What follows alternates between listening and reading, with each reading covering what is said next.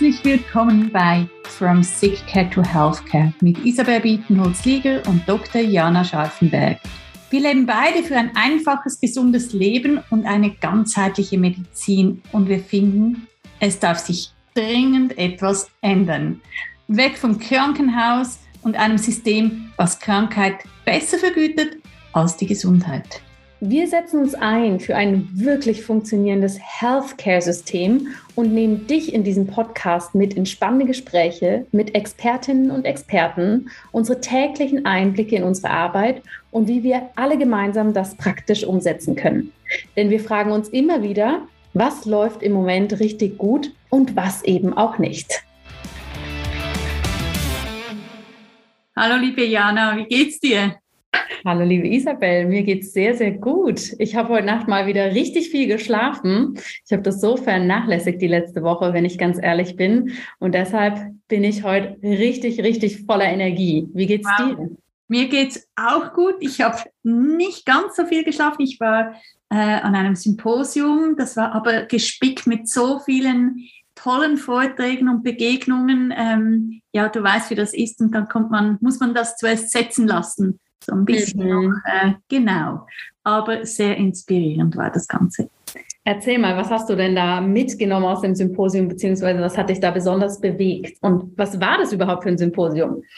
Es war ein Gesundheitssymposium und äh, es waren diverse Referate im integrativmedizinischen Bereich, aber auch äh, wir hatten unsere Referentin, die wir heute haben, also unser Interviewpartner. Sie habe ich auch gehört und wir können uns so freuen auf das Gespräch. Ähm, das waren unterschiedliche Fachrichtungen äh, von Menschen, die ihr Wissen mit dem Publikum geteilt haben. Das Publikum war natürlich interessiert von diesem weg von diesem Sick Care to Healthcare. Also es war natürlich schon in diesem ganzen äh, Setting und es hat mich einfach wieder darin bestätigt, dass dieser Schritt, wo, den wir gemeinsam ja auch teilen, Jana, dass das wirklich der Schritt ist, wo es hingehen muss und wird. Sag mal, was hat dich denn so bewegt die letzten paar Tage oder die letzte Woche? Ja, meine letzte Woche war wirklich sehr, sehr spannend, weil ne, ich habe es gerade schon gesagt, ich habe ziemlich wenig geschlafen, weil es eine Woche war, wo ich irgendwie ohne richtig darauf zu achten, ziemlich viele Abendtermine hatte, die Agenda sich äh, gefühlt von ganz alleine, obwohl wir alle immer wissen, dass das nicht so ist, bis oben hin gefüllt hat. Und was ich einfach wieder sehr, sehr faszinierend fand, zu sehen, wie schnell diese Dinge eine Auswirkung auf unsere Gesundheit haben. Wie schnell wir wirklich merken, wenn wir zu wenig schlafen, dass das Energielevel zu niedrig ist, dass ähm, man gereizter ist, dass man dünnhäutiger ist, dass man nicht so viel Fokus hat fürs Arbeiten. Und mich hat einfach sehr wieder die Frage fasziniert, Mensch, warum, obwohl wir das wissen, ja, obwohl wir das wissen, dass das passieren wird, wenn wir zu wenig schlafen, wieso kommt es, dass wir es trotzdem immer wieder zulassen oder selber machen, dass wir uns komplett übernehmen, dass wir mit sehendem Auge, wie man so schön sagt, an den Anschlag gehen, ja, anstatt für uns wirklich einfach zu wissen, wann ist genug genug und das auch langfristig zu machen.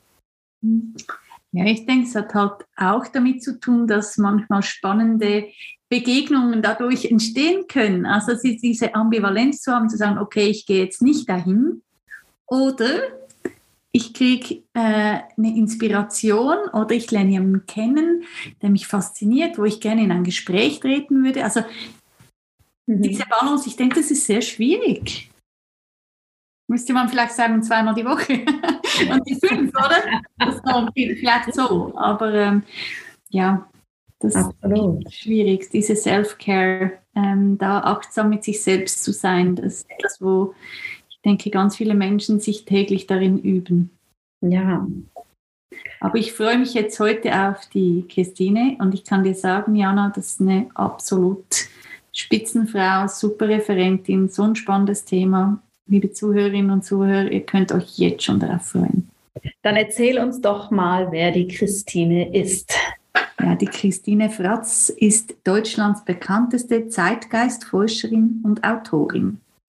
Ihr multiperspektivischer Forschungsansatz liefert ein großes Verständnis für das machtvolle Wirken vom Geist der Zeit.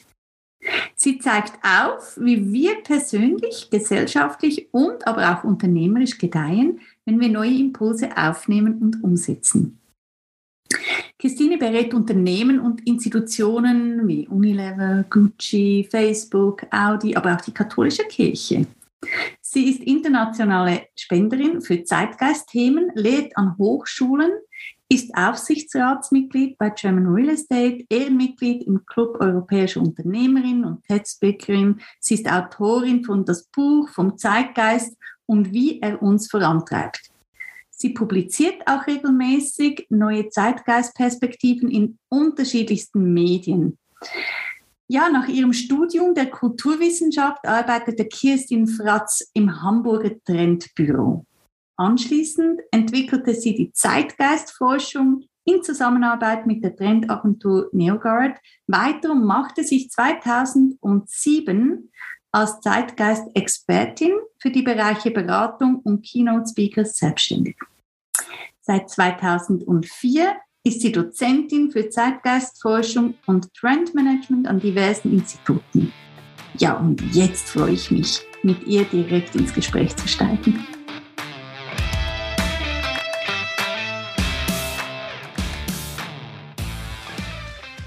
Hallo, liebe Christine. Schön, dich heute bei uns im Podcast zu haben. Ich habe mich so fest auf dich gefreut. Ja, vielen Dank, dass ich hier sein darf. Ich freue mich sehr über die Einladung. Hallo.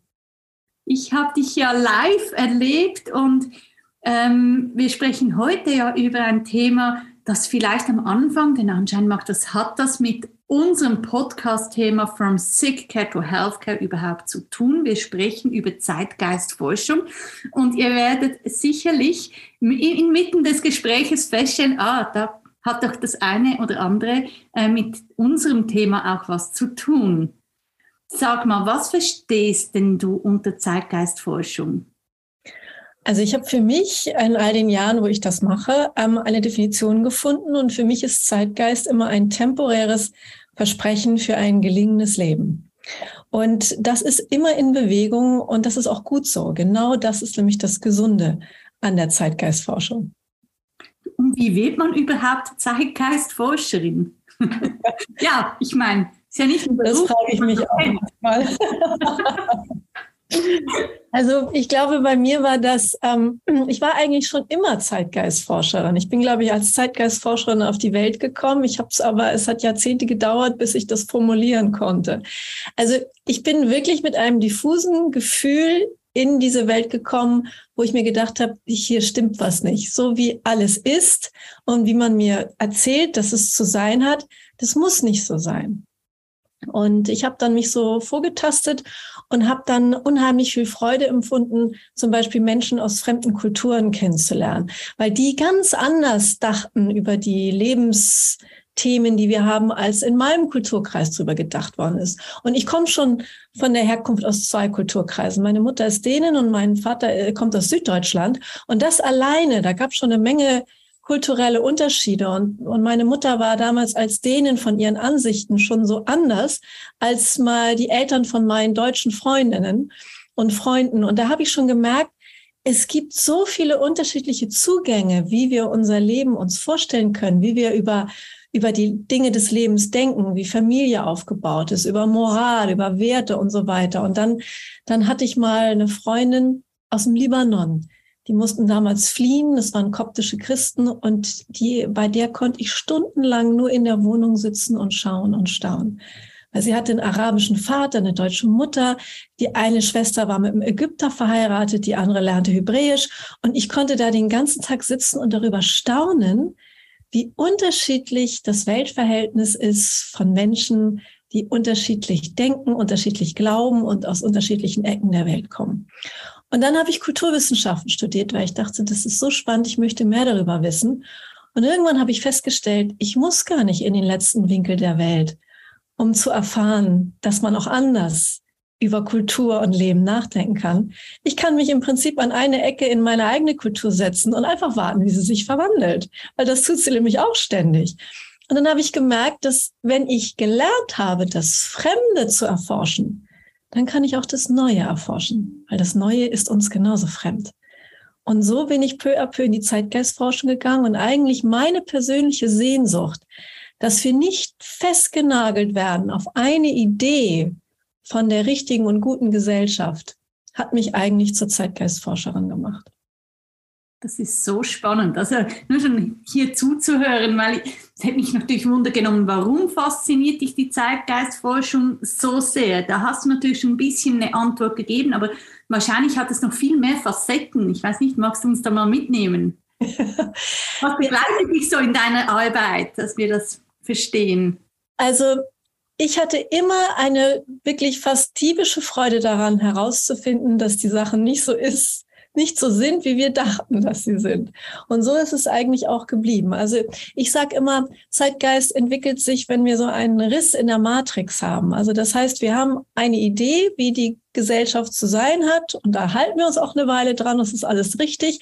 Aber es ist eben nur eine Reduktion von den ganzen vielen Möglichkeiten, wie wir leben könnten, wie wir das eben sehen, wenn wir weltweit uns angucken, wie verschiedene Kulturen leben. Also es gibt ja die einen glauben an heilige Kühe, die anderen, dazu gehört unser Kulturkreis, glauben an einen alten Mann im Himmel. Und dann gibt's wieder eine Ecke, die glaubten, äh, sie werden selig, wenn sie ihre Feinde aufessen. Also wer, wer hat jetzt recht? Ne? Das meine ich damit. Wer hat jetzt recht? Und, und dann tun wir noch den Faktor des Wandels dazu dass sich sowieso das auch noch mal alles verändert. Und jetzt, was, was ist jetzt das Richtige?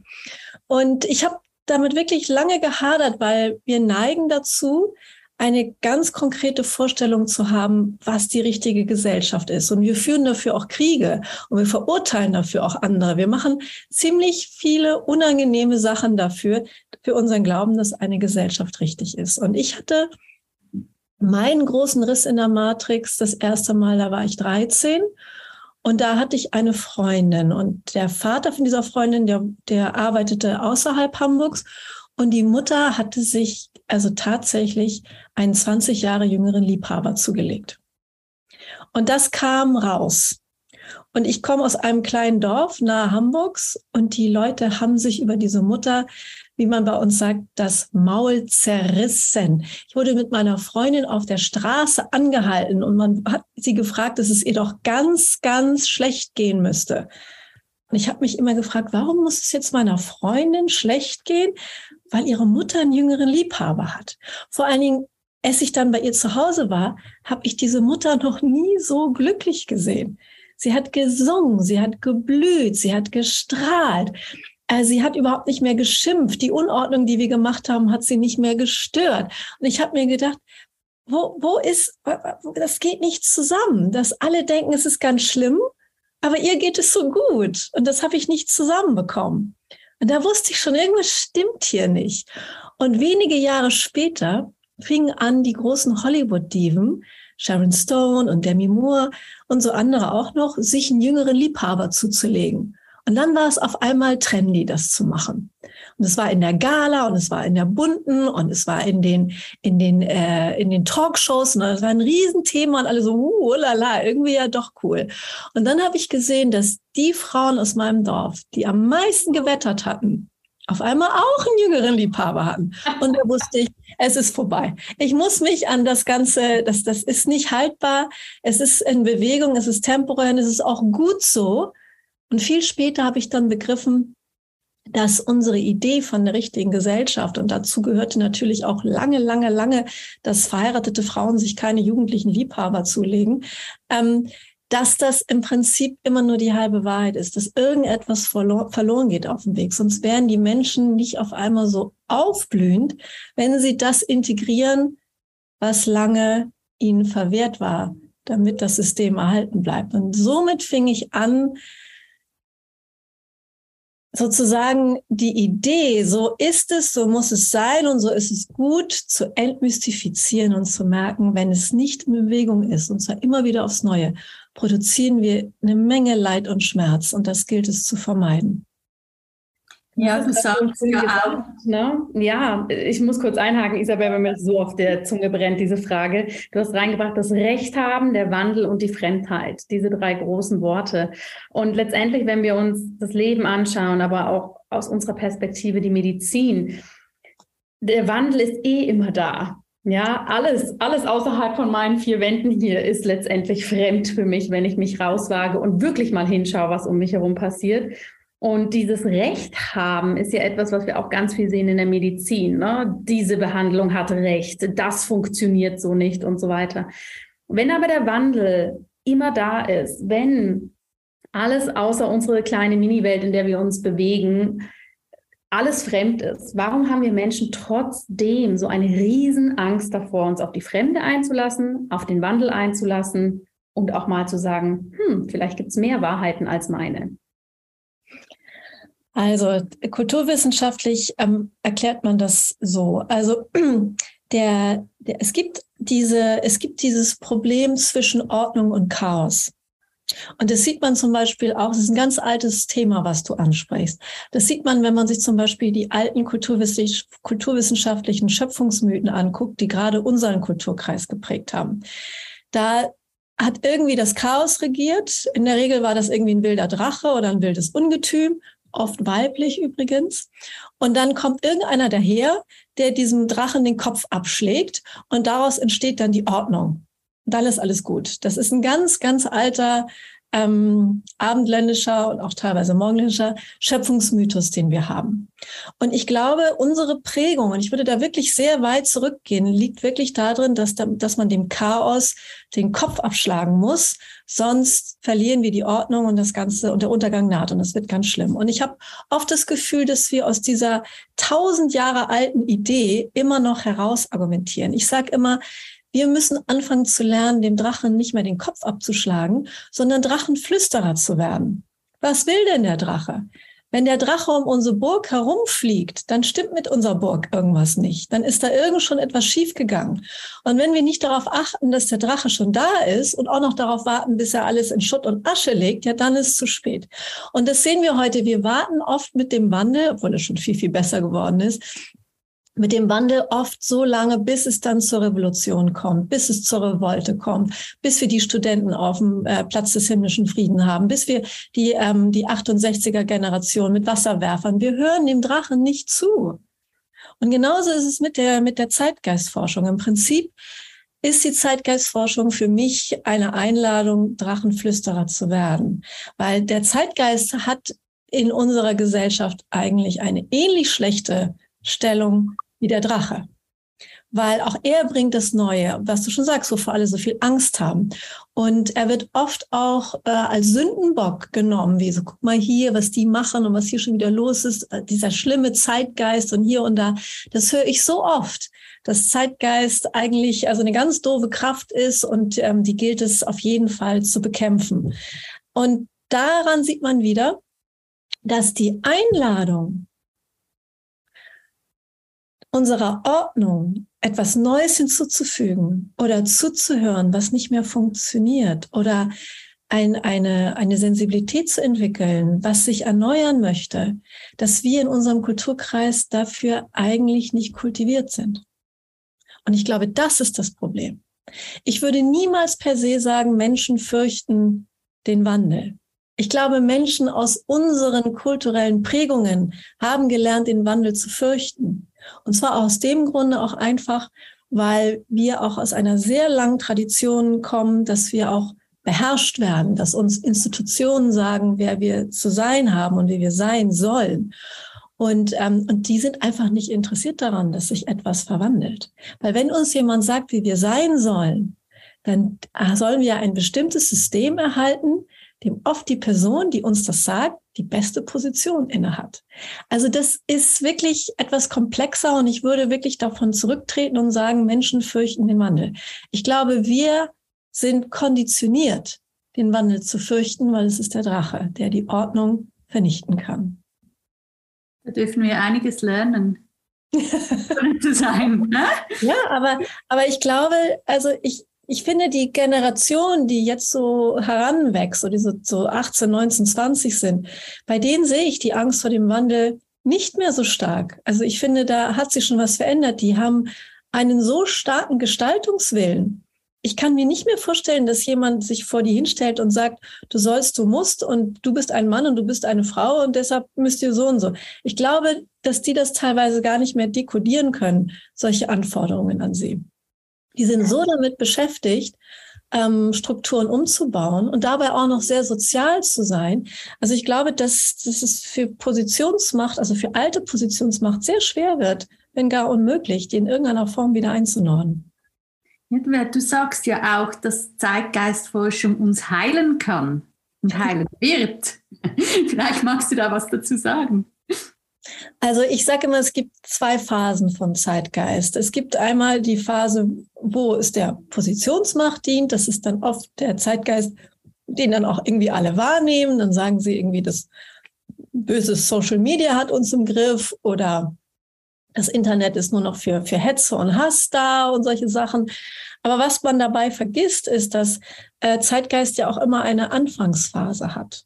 Und die erste Phase, das ist immer die, wenn sie uns mit etwas konfrontiert und uns etwas vorstellt, ähm, was wir so noch nicht gesehen haben, aber wo wir denken, oh, das würde sich gut integrieren lassen. Ich meine, wir müssen immer mal vorstellen, wie hat denn Social Media angefangen? Es hat einmal damit angefangen, dass Menschen, die weit voneinander entfernt leben, sich vernetzen können sozusagen ihre Verbindung halten können. Das war eigentlich ein sehr, sehr hübscher Gedanke. Dann hat Social Media dazu geführt, dass, ähm, dass viele Leute auf einmal um Institutionen herumgehen konnten und sich und wer sie sind präsentieren. Also zum Beispiel, ich weiß nicht, ob das noch einige kennen, das vor Facebook gab es ja MySpace. Da haben angefangen äh, Künstler ihre Musik vorzustellen äh, oder andere künstlerische Sachen. Ähm, auch, auch Models zum Beispiel konnten auf einmal sich darstellen, ohne jetzt von einer Modelagentur gesagt zu bekommen, du hast die richtigen Maße. Also auf einmal konnten Leute, die die eine Form von Selbstausdruck hatten, die hatten die Möglichkeit, direkt ein Publikum zu gewinnen und mussten nicht erst eine Plattenfirma finden, nicht erst eine Modelagentur, nicht erst eine Galerie oder irgendeine Zeitschrift, die über sie berichtet hat. Und das war eine enorme Demokratisierung. Und da fing eigentlich schon so ein bisschen, dass die Deutungshoheit von vielerlei Institutionen anfangen zu bröckeln. Und das war ein sehr gesunder Zeitgeist. Also wir hätten so zum Beispiel nicht diese Body Diversity hinbekommen. Daran hätte, hätten die klassischen Modelagenturen niemals Interesse gehabt. Aber durch Social Media ging es auf einmal los und dann konnte jemand sagen, also ich sehe so und so aus. Alle sagten, ich finde es super. Ne? Und dann hat sich das dadurch, dass es gut funktioniert hat und resoniert hat, dann ähm, fangen natürlich an, dann Werbung, Marketing, Volksverhetzung, keine Ahnung, fangen natürlich an, diese Strukturen für sich zu nutzen. Aber das heißt nicht, dass es von Anfang an per se schlecht war. Und diesen Unterschied klar zu machen, der ist mir ganz wichtig. Weil wenn wir immer wieder gucken, wo ermächtigender Zeitgeist ist, also wo etwas in die Welt kommen möchte, was das, was uns unterdrückt oder uns in einer kleinen Idee gefangen hält oder uns von uns selber abspaltet, das ist gesund. Wenn da eine neue Idee kommt, zum Beispiel, was ist eigentlich das neue Mütterbild? Müssen Mütter sich eigentlich total kaputt machen? Alle sprechen vom Burnout, von der Managerkrankheit und so weiter. Aber wer redet eigentlich von den Müttern, wie es eigentlich denen geht mit ihrer Mehrfach- und Dauer- und Dreifachbelastung? Also bei uns hier in Hamburg war das so, dass nach dem zweiten Lockdown wir echt eine Welle hatten von Müttern, die sich in die geschlossene haben einliefern lassen, weil die einfach nicht mehr konnten. Ne? Und, ähm, und das, das ist ermächtigender Zeitgeist, dass wir uns solche Sachen angucken, dass das Mütterideal eigentlich ungesund ist für Frauen, ganz offen gesprochen, und dass wir da gesündere Bilder brauchen, damit die und gesund und, und, und auch in ihrer, in ihren ganzen Aufgaben leistungsfähig bleiben können. Das ist ermächtigender Zeitgeist. Oder, oder Kindererziehung ist ein ermächtigender Zeitgeist. Ich meine, wie viele tausend Jahre haben wir gebraucht, um uns zu überlegen, dass Kinder zu schlagen vielleicht doch nicht zu einer vernünftigen Gesellschaft führt? All solche Sachen, das, das ist gesunder Zeitgeist, der uns die Perspektive schenkt, anders über etwas zu denken, damit wir einen gesunden Schritt in unserer kulturellen Evolution machen können. Ja, der Riss in der Matrix, äh, wenn wir das Frauenbild anschauen, wo siehst du in nächster Zeit die größte Veränderung? Ist es in diesem Thema oder hast du ein Thema, wo du denkst, boah, da, da ist der Riss in der Matrix echt da und da passiert was? Also es gibt viele Risse. Ne? Nun bin ich ja eine Frau und bin natürlich viel, viel von ähm, den, den Strukturen einfach auch betroffen. Tschüss. Entschuldigung, das war jetzt auch so ein Riss. Problem, du kannst den Satz ja wiederholen. ähm, es gibt viele Risse in der Matrix. Was wir aber unterschätzen ist, dass wenn an einer Stelle ein Riss losgeht und das langsam zum Panoramafenster wird, dass das ganz, ganz viele Lebensbereiche umfasst. Spielen wir das mal mit dem Frauenthema durch. Das ist ganz spannend. Jetzt nehmen wir mal an, also Frauen waren wirklich sehr lange ein sehr, sehr dienliches Stabilitätskonzept für die Positionsmacht Mann. Ich meine, sie saßen zu Hause, sie hatten wenig Rechte, sie haben für ihre ganze Arbeit kein Geld bekommen und am besten auch noch, dass man sie nicht anerkennen musste. Ich meine, das sind fantastische Verhältnisse für so eine Positionsmacht. Und dann erzählt man ihnen noch, dass sie nicht richtig sind, wenn sie nicht glücklich sind und das gut finden und darin aufgehen, dass sie sozusagen wieder ihrer Natur sind. Ich meine, das ist ein Paradebeispiel, wie uns Positionsmacht über Ideale und Anti-Ideale in seinen Fängen hält. Dann kommen eine Menge Risse in der Matrix. Wissen alle, brauche ich nicht von, von erzählen. Und dadurch, ich meine, die Frauenbewegung ist ja nicht erst seit ein paar Jahrzehnten im Gange, das ist ja schon länger im Gange. Und jetzt haben wir Frauen, die, ähm, die sozusagen mehr Wirklichkeit für ihren Lebensentwurf einfordern. Und das heißt, sie wollen beruflich aktiv sein, sie wollen Anerkennung, sie wollen ähm, finanzielle Anerkennung, sie wollen ganz genauso viel finanzielle Anerkennung für die Männer für denselben Job und so weiter und so weiter. Und wir drehen ja gerade in dem Bereich so viele Steine um. Also es gibt ja, ja so viele Publikationen. Also es gibt in, in England eine Influencerin, die hat gesagt, äh, die ihr Buch hat so einen herrlichen Titel. Ähm, ähm, irgendwas, du, du bist den Männern gar nicht schuldig oder sowas. Also es geht also in vielerlei Hinsicht auch die Barrikaden in Berlin hat jetzt eine Journalistin das Buch Süß geschrieben, wo sie nochmal Steine umdreht und uns auch nochmal einem bewusst wird, wie viel Darstellungsraum man den Männern immer lässt und immer freundlich lächelt und sagt, das ist aber interessant und solche Sachen. Also, ne, also es geht vom, vom Großen auch immer mehr ins Kleinteilige. Also wir sind eigentlich mitten dabei. Und jetzt, jetzt muss man sich mal vorstellen, jetzt haben wir äh, sagen wir mal, ein Zeitgeist-Frauenideal, das ähm, selbstbewusst ist, eigene Ansprüche hat ans Leben, ambitioniert ist, äh, trotzdem ihre Kinder großziehen will und so weiter. Das verändert erstmal nicht nur die Frauen, sondern das verändert auch, welchen Typ Mann die wollen. Mhm. Und dann wird's interessant, weil Männer und Frauen wollen voneinander erwählt werden. Und oft wird total unterschätzt, was für eine enorme kulturelle Schöpfungskraft das ist, wer wen weshalb erwählt. Und wenn die Frauen sich ändern und ihre Ansprüche an ihr, an, an, an, also ihr temporäres Versprechen für ein gelingendes Leben sich so eklatant verändern, dann werden sich die Männer mit verändern, damit sie von den Frauen weiter erwählt werden, damit sie weiter ausgesucht werden von ihnen. Das führt wiederum dazu, dass sich die Arbeitsverhältnisse verändern, dass die Arbeitsstrukturen sich verändern, dass sich die Idee, wie Führungskräfte sich aufführen, verändern. Das bekommt ja auch immer mehr ein mütterliches Vorzeichen mittlerweile. Führungskräfte dürfen nicht mehr cholerisch und toxisch sein und sagen, wo es lang geht. Die müssen empathisch sein, die müssen dich erkennen und begleiten begleiten, deine Potenziale entfalten. Das ist im Prinzip das Ideal der perfekten Mutter, was von den Führungskräften erwartet wird. Und äh, das verändert dann wiederum, wie man die Kinder erzieht. Und das Ganze verändert dann am Ende, wie wir konsumieren, wie wir Ökonomie aufbauen, wie wir Wirtschaft aufbauen und am Ende auch, wie wir, was wir von der Politik erwarten. Also, und das vergessen die Leute immer, wenn in irgendeiner Ecke eine massive Veränderung passiert, wie jetzt mit den Frauen, dann ziehen am Ende alle nach. Und das ist nicht voneinander hermetisch abgeregelt. Die veränderten Frauen wählen andere Männer, diese, mit denen zusammen erziehen sie die Kinder anders. Das heißt, sie wollen dann die Arbeitsstrukturen anders. Sie werden anders konsumieren und sie erwarten von der Politik auch einen anderen Einsatz. Vielen, vielen Dank für die Ausführung. Das ist extrem spannend. Ich würde so gerne noch mal kurz auf dieses Bild eingehen von diesen Rissen in der Matrix, die da entstehen. Und du hast es gerade so schön gesagt, irgendwann werden die Risse so zu dem Panoramafenster. Nochmal für alle Zuhörerinnen und Zuhörer, wie entstehen denn die ersten feinen Risse? Sind das immer Menschen, die, ich glaube, in der Internetsprache würde man wahrscheinlich sagen, die Early Adopters, ne, die das vielleicht schon aus was also aus ganz unterschiedlichen Gründen für sich sehen, dass sie da einreißen wollen?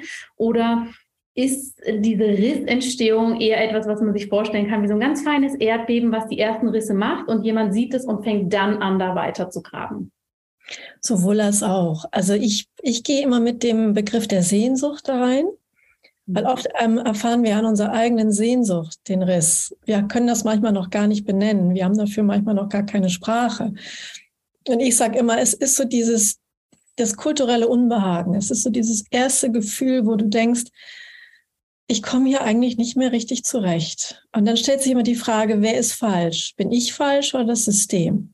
Und wir neigen immer dazu, erstmal uns selbst als falsch. Ich müsste mich mehr anstrengen, ich müsste mehr das. Das geht dann eine Weile gut. Aber irgendwann sagt uns unser Körper, unser Gefühl, unsere, unsere mentale Gesundheit, ich, es geht nicht mehr, ich kann das nicht mehr. Das, das, irgendwas stimmt für mich hier nicht. Und das ist der Moment, wo uns der Riss in der Matrix gewahr wird. Eigentlich über so ein, so ein kulturelles Unbehagen, über den Konflikt, stimmt was mit mir nicht oder stimmt was mit dem System nicht. Und erstmal denken wir, wir sind ziemlich allein damit und wir sind die Einzigen, die das Problem haben. Und dann kann es sein, dass auf einmal jemand ein Buch rausgebracht hat oder eine Netflix-Serie oder du ein Gespräch aufschnappst oder du mit deiner Freundin sagst, sag mal, ja, ich fühle mich auch so, stimmt.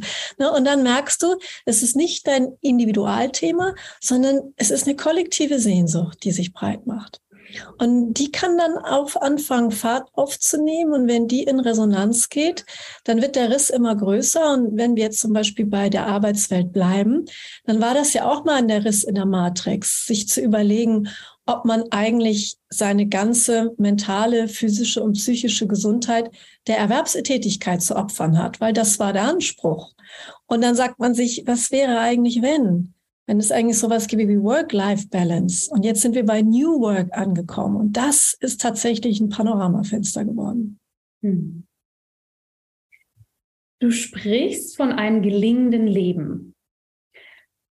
Und wenn ich diesen Ausdruck höre, kommt mir natürlich sofort die Gesundheit in den Sinn. Inwiefern brauchen wir die Gesundheit bei einem gelingenden Leben und auch beim Zeitgeist? Naja, ich denke mal, die Gesundheit ist ganz essentiell, ne? Wenn man Leute, was, was wünscht man sich zu Geburtstagen und alles, ne? Gesundheit und wird schon wieder gesund. Und ähm, ich denke, ohne Gesundheit, da geht es nicht. Und ich glaube, wir sind im Moment in einer Zeit, wo wir auch einen sehr, sehr ausgeprägten Anspruch uns entwickeln durften, um gesund zu sein. Also wir, äh, zumindest das Ideal, ne? Also was, was der Sport angeht, was die Ernährung angeht, äh, das Thema Schlafen ist total trendy im Moment. Das hat ja auch viel mit Gesundheit zu tun. Jetzt ist das Thema Mikrobiom irgendwie ganz weit vorne, weil ah, jetzt brauchen wir individualisierte Diäten, damit wir noch gesünder werden. Ich sage nicht, dass alle gesund sind und alle rank und schlank äh, durch die Gegend springen, aber das Thema ist auf der Agenda. Es ist, es ist ein Ideal geworden und wir dürfen uns um unsere individuelle Gesundheit kümmern kümmern. Es steht niemand da und sagt zu uns, nee, du musst aber das und das machen, auch wenn es deine Gesundheit kostet. Das war früher auch anders. Das vergessen die Leute auch sehr, sehr schnell.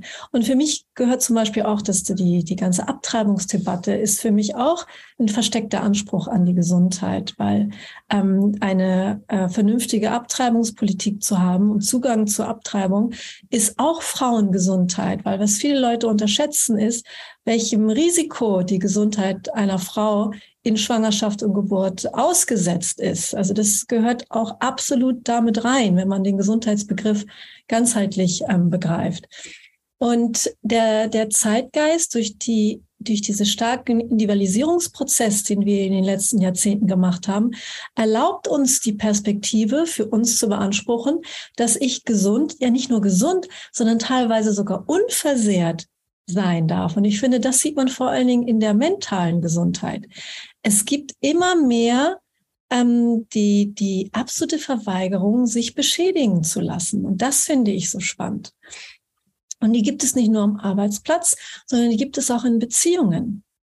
Mhm. Also es, ganz oft hat man jetzt so den, den Spruch auch, wenn man so äh, sich so Dating-Systeme ähm, anguckt, dass man erstmal wissen will, was für einen mentalen, was für eine mentale Belastung bringst du eigentlich mit, für die ich dann gerade stehen muss. Ne? Das hat man sich früher überhaupt nicht überlegt. Wir hatten den Begriff toxisch noch überhaupt nicht, mhm. ne, sondern da hieß es noch, du bist falsch, nein, du bist falsch. Und jetzt müssen wir gucken, ähm, okay, was versuchst du über mich abzuarbeiten und was ist für mich dann sozusagen ein Co-Trauma, was du bei mir abgibst. Und das finde ich gerade in dem Gesundheitsprozess sehr spannend, dass wir in einer Phase sind, wo wir weder beruflich noch privat bereit sind, uns beschädigen zu lassen, damit der andere klarkommt. Und das ist wirklich brandneu. Gibt es denn spezifische Risse in der Matrix, die du dir für unser Gesundheitssystem ganz persönlich wünschen würdest? Ja, also dafür kenne ich mich im Gesundheitssystem nicht genug aus, aber es ist natürlich jetzt aus, als Zeitgeistforscherin gesprochen, wünsche ich mir natürlich, dass wieder mehr miteinander verbunden wird, was voneinander in den vergangenen Zeitgeistern hermetisch getrennt wurde. Und da ist ja auch viel im Gange. Also äh, ich finde der Ansatz der systemischen Medizin, den finde ich sehr spannend, der ja auch nochmal versucht, in, in Zusammenhang zu denken. Das Ganze ist natürlich sehr datenbasiert, aber warum auch nicht? Also ich glaube, dass, dass gerade mit Krankheiten wie Krebs oder Epilepsie oder ähm, so, so Sachen, wo die wirklich auch sehr komplex von ihren Ursachen sein können und wo auch multiple Faktoren auch mit Auslöser sind, dass wir dort ähm, noch mehr einen ganzheitlichen Ansatz bekommen, wie das alles miteinander zusammenhängt und dass wir von dieser Symptom ähm, Medizin, also diese Symptomfokussierung, dass wir da viel, viel weiter rauszoomen, also dass wir da im Prinzip auch wieder lernen, mehr zu integrieren, was zur Krankheit führt und was die Heilung braucht, als es bis jetzt der Fall ist. Aber meines Wissens her ist da schon ganz, ganz viel Zeitgeistperspektive in Gange. Und das wünsche ich mir, dass das weiter gefördert wird. Ich denke, dass wir da noch äh, sehr viele Heilungs- und Präventivideen davon bekommen können. Hm. Und wie siehst du Zeitgeist im Arbeitsumfeld? Wie kann uns zum Beispiel der Zeitgeist helfen, dass wir uns hier auch gut positionieren können und dass wir auch was Visionäres in unsere Arbeit bringen können? Naja, ich glaube, da hilft Zeitgeist uns, indem er uns diese Eingebung gibt. Also es ist ja im Moment auch eine große Diskussion in Frage, wo man denn eigentlich die Ideen, die großen Ideen fürs Neue her hat. Also da hat auch, ähm, äh, gibt es ein tolles Buch, Big Magic von, das ist die Autorin, die auch Eat, Pray, Love geschrieben hat. Um, ähm, Elizabeth Gilbert? Ja, Elizabeth Gilbert, genau, die hat ein großartiges Buch. Ja, großartiges Buch und die hat jetzt Big Magic geschrieben, wo sie auch dieser Frage nachgeht, ist der Genius in uns oder außerhalb von uns? Mhm. Und sie plädiert für außerhalb von uns. Und wenn man dieser These nachgeht, dann werden wir alle Nase lang vom Zeitgeist oder von dem Geist, der um uns ist, inspiriert etwas zu tun. Und ich finde es manchmal ganz, ganz ähm, interessant, dieser These nachzugehen, weil in der Tat ist dann manchmal eine Idee in der Welt. Also sprich, mhm. wir forschen irgendwas und dann merken wir, dass man aber am anderen Ende der Welt an derselben Idee forscht. Und das sind natürlich alles solche geistigen Prozesse, die äh, noch natürlich noch nicht hinlänglich erforscht sind. Und da können wir natürlich jetzt Big Magic drüber schreiben. Ich finde sowieso, dass sehr viel Big Magic immer unterwegs ist, ähm, wo das herkommt. Und ich denke, dass wenn wir so eine, eine Offenheit haben für die Dinge, die irritieren oder die Dinge, die uns unvernünftig erscheinen oder dass wir überhaupt Sehnsucht wahrnehmen und nicht sofort abtun mit, ach, das passt gerade nicht. Wenn wir das machen, dann naht der Untergang, die Ordnung verrutscht, es wird alles ganz schlimm.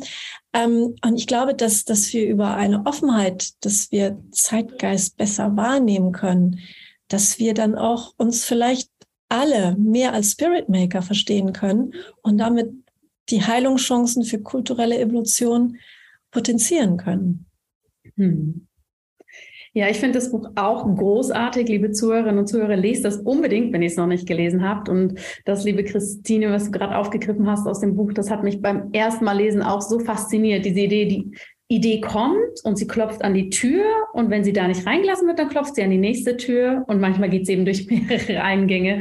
Das finde ich so ein spannendes Bild, eben auch für, für dieses Gemeinschaftliche, ne? wie du gerade gesagt hast. Ich kann dran forschen, jemand anders kann dran forschen und das ist nicht meins und das ist nicht, ich bin die Erste und nur ich darf das machen, sondern es, es gehört uns allen. Wir alle machen diese Risse. Das ist so schön, diese Ideen nochmal so zusammenzubringen. Ja. Und es ist vor allen Dingen auch gesund, weil sie beschreibt ja in dem Buch auch ganz herrlich, dass wenn wir denken, der Genius ist in uns und er kommt nicht, dass wir dann in Depressionen, Alkoholismus etc. pp. abgleiten. Also die Idee, den Genius außer uns zu vermuten, ähm, hält uns auch gesünder, weil wir uns dann eben auch bereithalten müssen, die Tür zu öffnen, wenn er klopft. Ja, so ein schönes Bild. Was können wir denn, jeder für sich, aber natürlich wir auch als Gesellschaft oder als Gemeinschaft tun, um hier unsere Lebensqualität und auch die Zeitqualität zu verbessern für uns alle? Ähm, ja, also grundsätzlich äh, eben in, in dieser Idee, dass, dass, dass man anders empathisch ist füreinander.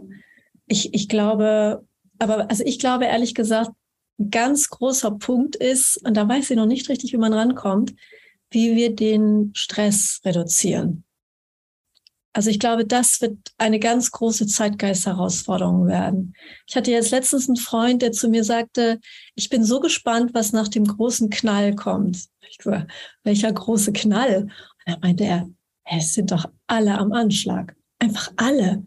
Es sind die Erwerbstätigen am Anschlag, es sind die Hartz-IV-Empfänger im Anschlag, es sind die Arbeitgeber, Arbeitnehmer am Anschlag, die mit Kinder, die ohne Kinder, die mit großen Kindern, mit kleinen Kindern, die Kinder selbst und selbst die Haustiere sind am Anschlag, hat er gesagt.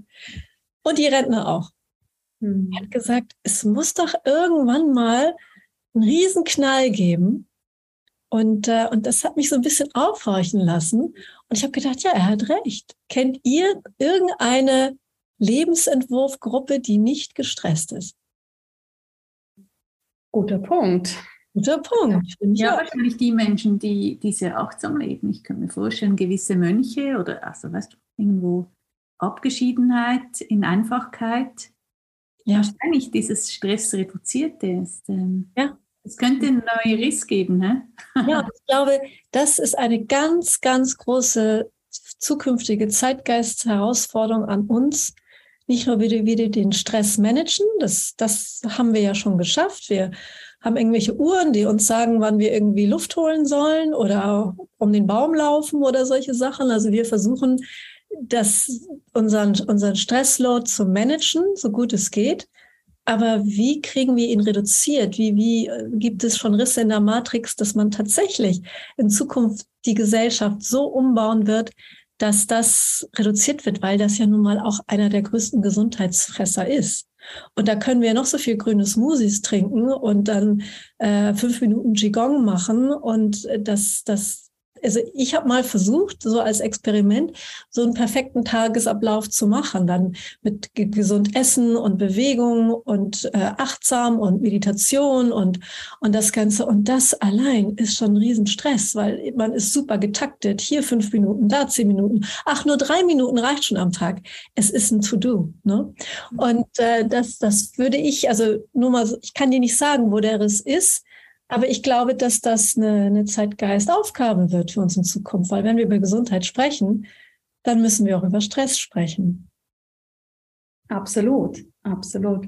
Und ich fand das vor ein, zwei Wochen auch ganz spannend. Dann, da war ich für mich selber alleine ein Wochenende unterwegs, war in einem schönen Hotel und das ganze Hotel war eben genau auf das ausgelegt. Ne? Wellness, Entspannung, das Essen ist nur vegan und, und, und, und. Natürlich habe ich mir das auch spezifisch so ausgesucht, aber es hat mir sehr zu denken gegeben und ich habe dann auch recherchiert und mal geschaut, wie sehr es zugenommen hat, dass Hotels auf das ausgelegt sind und mit den Prämissen Ruhe, Rückzug, bitte Handy ausmachen, wir haben kein WLAN mehr. Wie viele da sind, da habe ich auch gedacht, ist es nicht spannend, dass es früher so war, dass der Urlaub war, wow, wir haben zehn Tage Genuss und essen jeden Tag Eis und ne, machen das. Und jetzt für viele Urlaub bedeutet, boah, jetzt kann ich endlich mal ein bisschen runterkommen. Ja, ja, ja. Und das ist interessant, wie das kippt. Und dann wird dieses, wie kann ich ein bisschen runterkommen? Ähm, ne? Also vielleicht so als Dynamik, nur so als Idee. Ich meine, wir haben früher den, den Urlaub gehabt, um uns von der, von der Arbeit zu erholen. Dann haben wir immer mehr erwartet, dass der Urlaub Teil unserer Arbeit wird, also Work-Life-Balance und so weiter. Und vielleicht sind das auch Prozesse, dass, dass, dass sozusagen das Kompensationsmodell dann, dass die Sehnsucht ist, dass das im Alltag stattfindet. Und ich weiß noch nicht, wie wir das machen, weil im Moment sieht es so aus, wenn wir alle unseren Stress reduzieren würden, dann wird tatsächlich hier alles zusammenbrechen. Aber die Frage, die man sich dann auch stellen muss, ist, wollen wir die Welt, wie wir sie jetzt haben, denn auch wirklich behalten? Weil wir haben sie schon eine Weile und wir kennen ihre Kollateralschäden. Also kann es durchaus sein, dass wir sie umbauen. Dann haben wir wieder andere Kollateralschäden, ist klar. Aber immer wenn man die Kollateralschäden schon kennt, also Stress, Umweltverschmutzung und so weiter und so fort, ähm, immer wenn man die schon kennt, ist es eigentlich an der Zeit, dass man nicht mehr daran glaubt, dass es alles so richtig ist. Und eigentlich bewegen wir uns dann weiter. Und es ist wirklich ein spannendes Thema. Ähm, das könnte man, da könnte man eine tolle Studie draus machen, zu gucken, wo sind die Risse in der Matrix für eine stressreduzierte Gesellschaft. Und zwar nicht nur als Kompensation im Urlaub, sondern tatsächlich als Alltagserleben. Mhm. Mhm. Da würden ganz viele Menschen davon profitieren. Ja, klar. Aber die Frage ist dann, würden wir alle unsere Pakete zwei Tage später nach Hause geliefert bekommen und so weiter und so weiter. Ne? Ja, die Ansprüche müssen sich entsprechend anpassen. Ich denke, ähm, sich jetzt ein bisschen Gedanken darüber zu machen, äh, was bedeutet das für uns, was bedeutet Stress und wie können wir anders damit umgehen. Eben reicht es nur am Wochenende oder wie kann man das einen Tag einbauen? Wird für viele äh, ein großer Challenge sein, auch für Arbeitgeber. Ja, ja, also die, so die Gesellschaft, wie sie im Moment funktioniert, ist nicht darauf ausgerichtet, dass wir Stress reduzieren. Mhm. Muss man ganz klar sagen. Aber die Risse sind da. Die Risse sind da. Also der Glaube, dass das so richtig ist, der fängt an zu verblassen, ja. Ich denke, und, die Sehnsucht auch. Und die Sehnsucht auch, ja. Sehr spannend. Ich glaube, das ist eine super spannende Frage an alle, die jetzt hier zugehört haben, sich selbst mal zu überlegen, wo sind eure Risse vielleicht schon da, um euren eigenen Stress nicht nur immer wieder ein bisschen zu reduzieren, sondern nachhaltig auf ein gutes Level zu bringen und wie können wir vielleicht auch gemeinsam, je nachdem, in was für einer Position wir sind, wie unsere Lebenssituation aussieht, da langsam ein Panoramafenster draus werden lassen. Ja, ja. Ich wäre dabei. das ist schon mal gut zu wissen, liebe Christine. Ihr Lieben, wir sind jetzt fast am Ende des Interviews angekommen. Und Christine, ich möchte dir gerne nochmal das Wort geben. Gibt es noch irgendetwas, was du gerne ergänzen möchtest oder was du thematisch für unsere Zuhörerinnen und Zuhörer noch reinbringen möchtest, dass das Interview rund ist für dich? Ja, äh, seid einfach wirklich großzügig mit euch selbst und mit den anderen. Immer in dem Bewusstsein, dass ähm, das so wie es ist, äh, dass es sich weiter bewegt und dass es gut ist, dass sich das weiter bewegt. Und wenn wir da aufeinander Acht geben, ich glaube, dann können wir viel zur gesellschaftlichen Gesundheit beitragen. Tolle Abschlussworte. Ganz, ganz herzlichen Dank, dass du hier warst, dass du dir so viel Zeit genommen hast. Ich glaube, wir gehen alle sehr inspiriert aus diesem Interview, aus diesem Gespräch raus. Vielen, vielen Dank.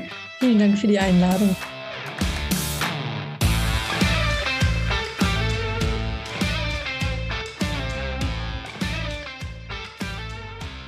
Was für ein Gespräch. Ja, das war sehr spannend. Ich bin ähm, wirklich sehr inspiriert von ihr als Person, von, aber auch natürlich von ihrem Thema, das sie mitbringt. Und wenn wir jetzt über Stress ähm, zum Beispiel sprechen, ähm, ist das ja auch ein Thema, das wahrscheinlich neue Wege gehen wird oder wo Risse da sind. Wie siehst du das? Mich hat das mit dem Stress, was wir am Ende besprochen haben, auch nochmal sehr inspiriert und vor allem daraus, dass ich mir denke, Mensch, wir wissen so viel über das Thema. Wir haben so viele Möglichkeiten und trotzdem hapert es so sehr an der Umsetzung, dass wir vielleicht noch gar nicht die richtigen Risse so tief hergestellt haben, die wir brauchen, um da effektiv letztendlich auch in die Wirksamkeit zu kommen. Und das ist sicher ein Gedanke, den ich auch allen Zuhörerinnen und Zuhörern nochmal so mit ans Herz legen möchte, dass ihr wirklich für euch hinschauen dürft, was funktioniert wirklich für euch aus dieser Riesenpalette und wie könnt ihr da selber auch, wenn wir bei diesem Rissbild bleiben, das Ganze für euch wirklich auch noch vertiefen. Ja, ich denke, dass Stress ein Thema ist, aber sie hat ja noch viele andere Themen mit reingebracht und was mich doch sehr berührt und ich weiß nicht, wie es euch geht, äh, liebe Zuhörerinnen und Zuhörer, aber das Thema Sehnsucht. Lasst mhm. euch mal wirken auf Sehnsucht. Und das hat so was, das tief im Herzen einem berührt. Mhm. Und da mal reinzugehen und zu spüren, ja, was macht es mit mir? Wo berührt es mich? Wo habe ich Sehnsucht? Kann beim Thema Stress sein, kann Thema Beziehung sein. Äh, das fand ich schon äh, auch sehr berührend. Mhm. Und ich glaube, das Dritte, was mich noch ganz stark mitgenommen hat, ist Ihre Analogie mit dem Drachen. Ja, dass wir nicht immer unbedingt den Drachen köpfen sollten, sondern alle zu Drachenflüsterinnen und Flüstern werden dürfen. Und das finde ich so spannend, denn ich glaube, das sehen wir in so vielen Bereichen, unter anderem auch wieder beim Thema Stress. Ne? Vielleicht geht es am Ende des Tages gar nicht darum, dem Stressdrachen da den Kopf abzuschlagen, sondern eher zu verstehen, wie können wir damit effektiv umgehen und wie können wir da ja Stressflüsterinnen und Flüsterer werden. Das ist korrekt. Da können wir uns mal üben. Da können wir uns. Frage und der Einstieg wann. Welchen konkreten Action Step gibst du unseren Zuhörern und Zuhörern diese Woche mit? Ja, mal Stress runterzufahren, zur Ruhe zu kommen und wirklich ähm, reinzuspüren, wo treibt mich meine Sehnsucht hin. Hm. Das wäre so mein Impuls. Ja. Möchtest du auch noch etwas auf den Weg mitgeben, Jana? Oh, deiner ist so schön, dass ich mich da eigentlich am liebsten nur anschließen möchte. Lassen wir es bei dem. ich gebe trotzdem aber da noch als kleinen Zusatz mit rein. Wo in deinem Leben versuchst du unterschiedlichen Drachen den Kopf abzuschlagen, wo du mehr mit dem Drachen tanzen und flüstern könntest? Wunderschön. Wir wünschen euch von Herzen eine gute Woche. Ähm, eine stressreduzierte Woche mit der Musse über das Thema Sehnsucht zu denken, dem nahe zu kommen und vielleicht zum Flüsterer zu werden. In diesem Sinne, lasst es euch gut gehen und bis zu unserer nächsten Episode.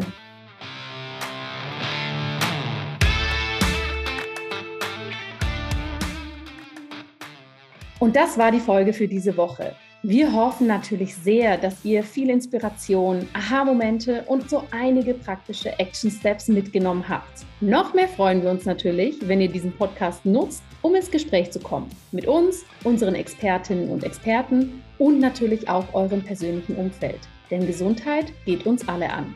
Wenn dir diese Folge gefallen hat, dann freuen wir uns nicht nur über dein Feedback, sondern vor allem auch, wenn du den Podcast weiterempfiehlst und eine Bewertung hinterlässt. Denn nur so können noch mehr Menschen dabei sein, unser Sick Care System in ein echtes Healthcare System zu verändern.